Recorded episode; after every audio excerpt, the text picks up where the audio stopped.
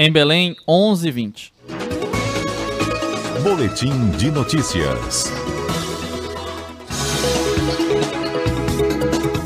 Estamos de volta com o Boletim de Notícias, a disputa pela vaga no Supremo. CBN Conexão Brasília, com Rômulo Pinheiro.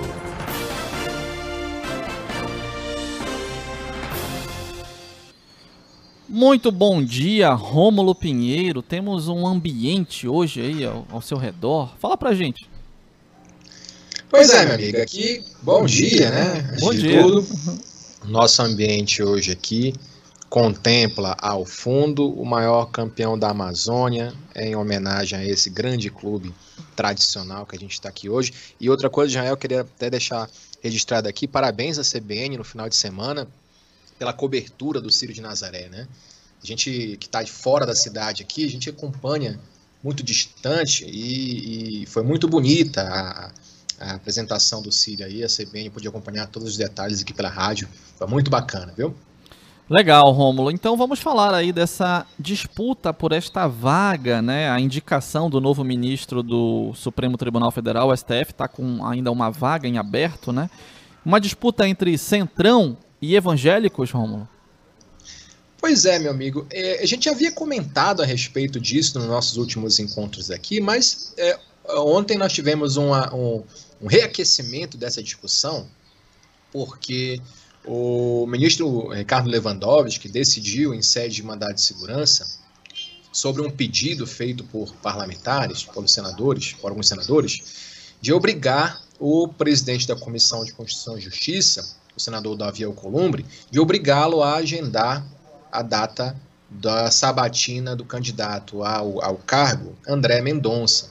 A gente sabe que, comentando aqui anteriormente, comentamos aqui que o presidente indicou o, o AGU André Mendonça desde julho e até o momento não há uma previsão para que se marque essa sabatina lá no Senado. A gente também comentou, Israel, que essa pressão pela marcação ou pela não marcação se deve aos interesses políticos envolvendo o presidente da Comissão de Constituição e Justiça lá no Senado, que é o senador Davi Alcolumbre. Então, alguns senadores insatisfeitos com essa, essa demora na marcação da data da, da sabatina e mais também por pressão dos próprios ministros do Supremo, que estão aí com 10 ministros e já vem dando alguns empates, né, alguns julgamentos, já estão há algum tempo, desde julho, aguardando essa, esse novo integrante eles manifestaram dentro do Supremo um pedido de que o, presidente Davi Alcolumbre fosse obrigado a agendar, e o ministro Ricardo Lewandowski disse, é, já decidiu na data na segunda-feira, que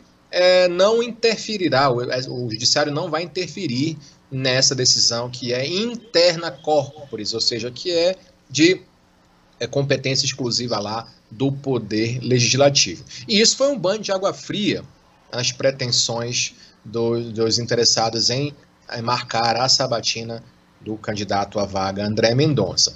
Daí, meu amigo, isso aí foi aconteceu na segunda-feira, e daí então gerou-se um atrito muito grande, porque o Centrão já busca um nome alternativo a André Mendonça, seria uh, o presidente atual presidente do CAD, que também é evangélico, mas esse nome não foi aceito pela bancada evangélica encabeçada pelos seus membros aqui mais proeminentes, né? o, o, o, pastor Silas Malafaia, o pastor Marcos Feliciano. Então entrou-se um atrito muito grande porque se indicou um outro candidato evangélico que não foi aceito por essas bases evangélicas. E o presidente se vê numa situação de extrema dificuldade com seu reduto, com sua base de suporte, tanto no governo como nas próximas eleições se vê aí em crise. Porque, por um lado, meu amigo, se ele acatar ao, ao, a bancada evangélica, que lhe dá suporte desde 2018 nas eleições,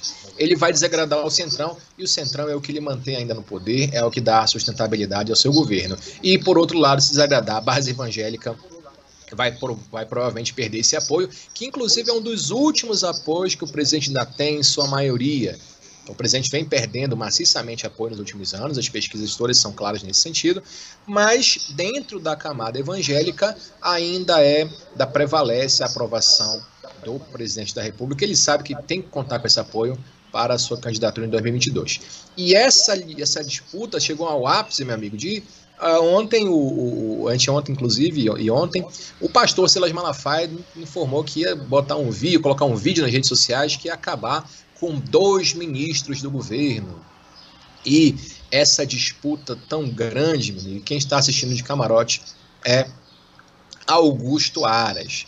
Lembrando que há uma força aí, muito uma, uma corrente muito forte dentro do próprio legislativo de barrar André Mendonça para indicar Augusto Aras. Lembrando também, Israel, que Augusto Aras já se mostrou amplamente favorável a essa, essa corrente do legislativo que não, dá, não dará suporte a operações similares a Lava Jato e também é, busca um, um, ministro com um perfil um pouco mais afastado do poder executivo, a diferença do que foi com Cássio Nunes Marques, o ministro, ministro indicado esse ano por Jair Bolsonaro, se mostra hoje na corte isolado, ele não tem apoio, não tem é, congraçamento aí de suporte jurídico com os outros ministros e acaba tomando a peste hoje em dia lá no, no, no, Supremo de ser um chancelador das políticas públicas do governo.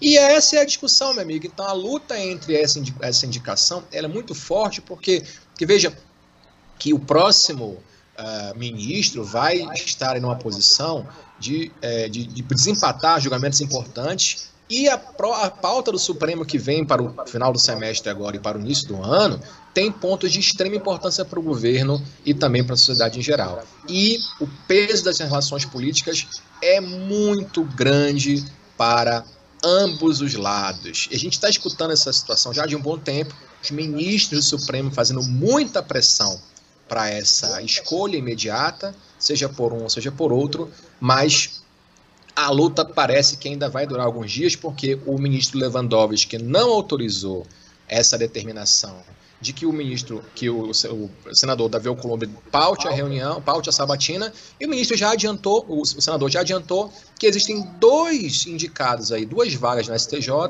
que talvez só vá lá para ano que vem, e que a tendência é que essa escolha, essa sabatina não seja realizada esse ano ainda. Informou ainda que espera reunir maior apoio para poder barrar essa indicação de André Mendonça. A política aqui corre solta, enquanto isso os processos se acumulam lá no Supremo sem uma posição final a respeito desse julgamento, meu amigo. E é assim que está aqui em Brasília.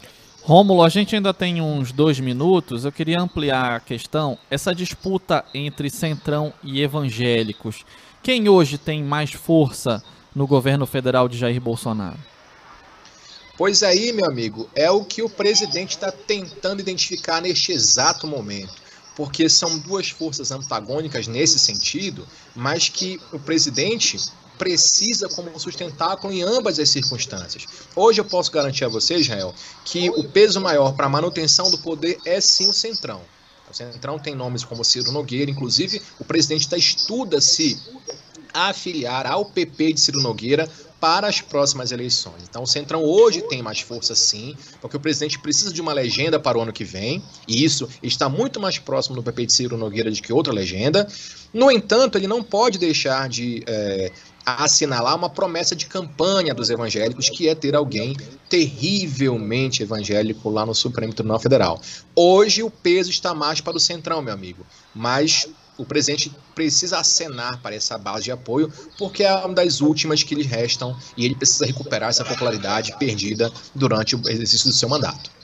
Legal, legal. Rômulo Pinheiro, toda quarta-feira conosco no Conexão Brasília, trazendo os bastidores aí do judiciário e também da política nacional. Muito obrigado, Rômulo. Até a próxima. Muito obrigado, um forte abraço para todos os bicolores de Belém do Pará. Um abraço. um abraço. 11 horas 30 minutos, repórter CBN.